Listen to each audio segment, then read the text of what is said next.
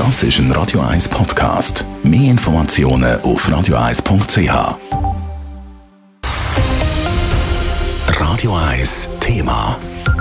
Es war ein Schock für die Schweiz. Genau heute, vor 20 Jahren, haben alle Flugzeuge der damaligen Fluggesellschaft Swissair müssen am Boden bleiben.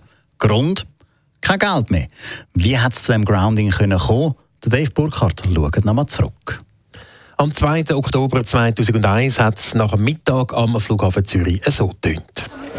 Aus finanziellen Gründen ist die Swissair nicht mehr in der Lage, ihre Flüge durchzuführen. Deshalb ist es uns nicht möglich, irgendwelche Kompensationen auszuzahlen, welche direkt durch diese Situation entstanden sind.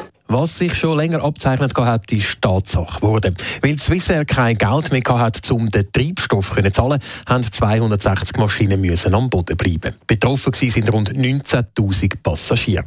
Ein Sprecher vom Erdölkonzern BP hat die ausbleibenden Zahlungen am Tag vom Grounding gegenüber der Tagesschau bestätigt. Gegen 11 Uhr mussten wir dann die Lieferungen ebenfalls einstellen, weil das Geld nicht gekommen ist. Das Swissair war es nicht möglich, das Geld von den Banken zu erhalten. Und wir haben dann auch als letzte Mineralgesellschaft die Belieferung an Swissair eingestellt. Angefangen hat der Sinkflug von der Swissair 1992 nach dem Nein zum EWR. Damit ist ein bilaterales Luftverkehrsabkommen zwischen der Schweiz und der EU blockiert worden. Die Swissair hat den freien Zugang zum europäischen Markt verloren und so auf eine neue Strategie müssen setzen.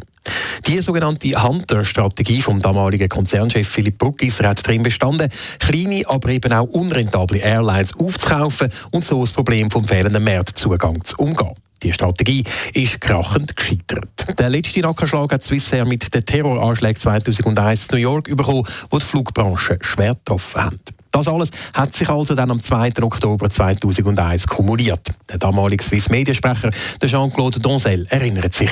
Am 9. Uhr morgen ist schon die erste Meldung bekommen, dass mir ein Flugzeug in England beschlagnahmt worden ist. Es ist eine zweite Nachricht äh, aus Brüssel und dann aus Paris. Und dann haben wir gewusst, da jetzt äh, läuft etwas in die falsche Richtung. Ich glaube, etwa 15.30 ist dann die ominöse Ansage gekommen, dass Swissair ihre Pflicht nicht mehr angehen kann und dass alle Flugzeuge am Boden bleiben. Die Situation hat sich vor dem Grounding immer mehr zugespitzt, sagt Jean-Claude Donzel. Dass es aber gerade ein komplettes Grounding gibt, hat ihn dann doch überrascht. Wochen vorher schon sind äh, einige äh, turbulente Zeit gewesen, aber dass wir kein Geld mehr haben, dass wir einfach äh, pleite sind, das hätte niemand erwartet. Wir haben gedacht, wir werden jetzt so eine Übergangslösung haben und das wäre eigentlich äh, vorgesehen aber dort hat äh, das System Schweiz äh, versagt in meinen Augen. Drei Tage vor dem Grounding hat der Bundesrat eine finanzielle Garantie für die Swissair abgelehnt. Der Rest ist bekannt. Mit einem Notkredit ist Swissair dann mit einem reduzierten Betrieb noch rund ein halbes Jahr weitergeflogen. Die letzte Swissair-Maschine ist am 1. April 2002 in Zürich-Lotte gelandet. Dave Burkhardt, Radio 1. Radio 1 Thema. Jederzeit zum Nachlesen als Podcast auf radio1.ch.